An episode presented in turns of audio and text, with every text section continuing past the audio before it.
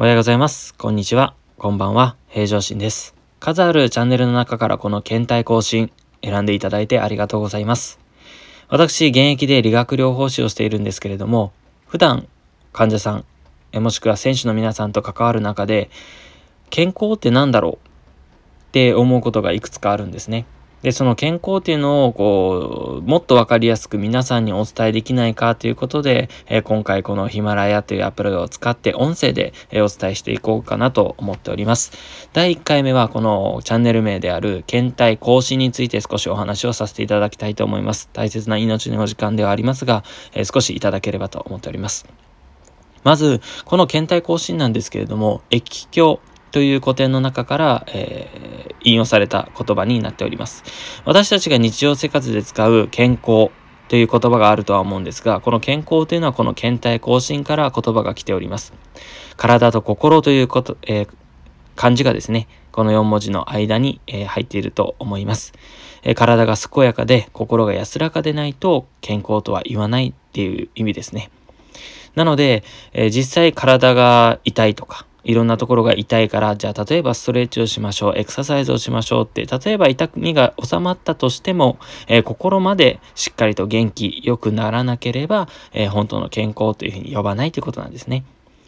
で、実際私 YouTube をしておりまして、YouTube の方ではこの検体更新っていうチャンネル名で運営しております。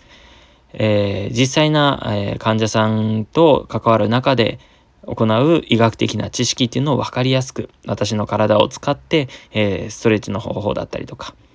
運動の方法を指導させてもらってます。で、また編集の方ではえー、私結婚しておりまして、妻の方が、えー、しておりますので、夫婦二人で二人三脚で行っておりますので、えー、ぜひそちらの方もご覧いただければと思っております。